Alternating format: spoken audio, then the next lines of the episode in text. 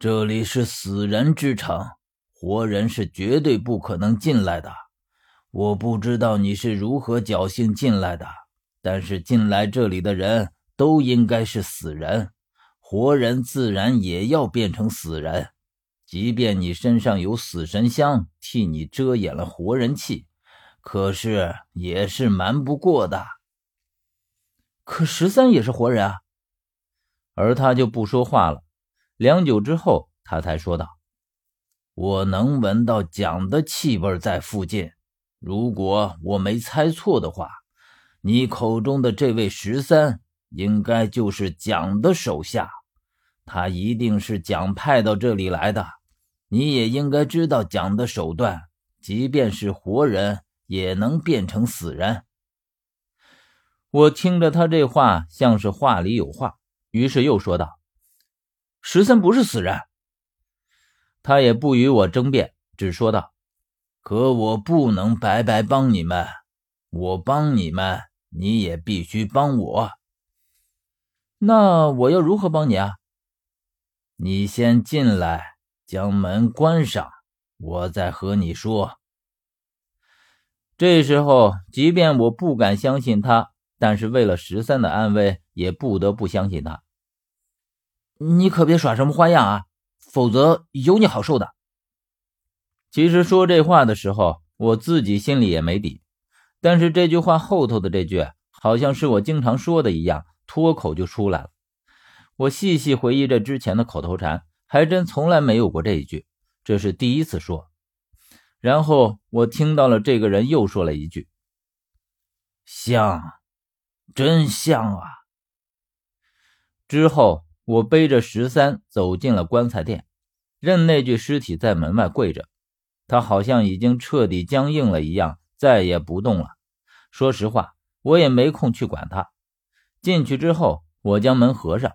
可是，在关门的时候，却吓了一大跳，门后竟然还有尸体。这和我在丰镐古董行见过的情景简直就是一模一样。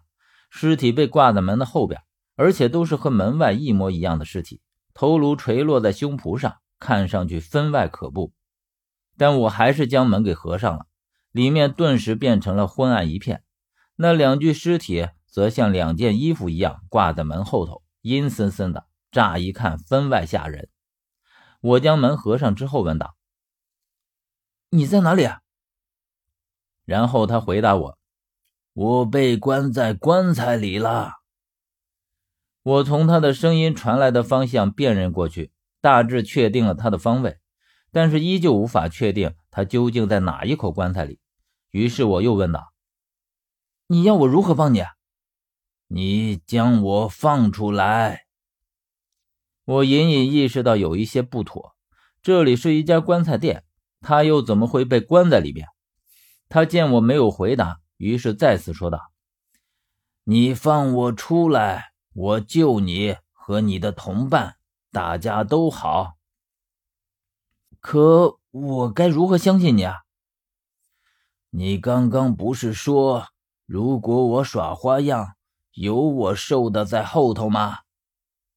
我于是又不说话了，这话我自己说的都没把握，完全只是威胁而已。而他似乎知道我心中所想，于是我听他话锋一转，说道：“即便你现在奈何不了我，但是我骗了你，或者说因为我的缘故而让你在这里出了什么事儿，薛也是不会放过我的。”听到薛，我眼前一亮。你怎么知道薛不会放过你？你身上的死神香有薛特有的味道，你才出现在这里，我就已经闻到了。他的死神香从来不给别人用，反过来说，如果给别人用了，就说明这个人对他十分重要，否则我又怎么敢擅自要你帮我？听他这样说，好像是认识薛的样子。于是我继续问道：“你究竟是谁？如果你真要知道我是谁才能相信我的话，我告诉你也无妨。我是黄。果真又是和薛他们一模一样的名字。怪不得他即便被关在棺材里，也能闻出薛的死神香的味道，还有蒋的气味，以及知道我拿着蒋的假玉液。这时候我才稍微放松了一些警惕，然后将十三在一口棺材上放平了。那你为什么被关在这里面？我们没有多少时间，马上他们就要来了。这些之后我会慢慢和你说的。你先将我放出来。我不知道他说的他们是谁，于是问道：“那我要如何做？”你从左往右数，第八口棺材就是关着我的那一口。你只需要将关头的六张符咒撕掉，记住了，逆时针撕，别搞错了方向。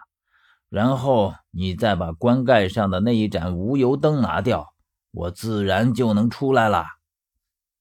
就这么简单。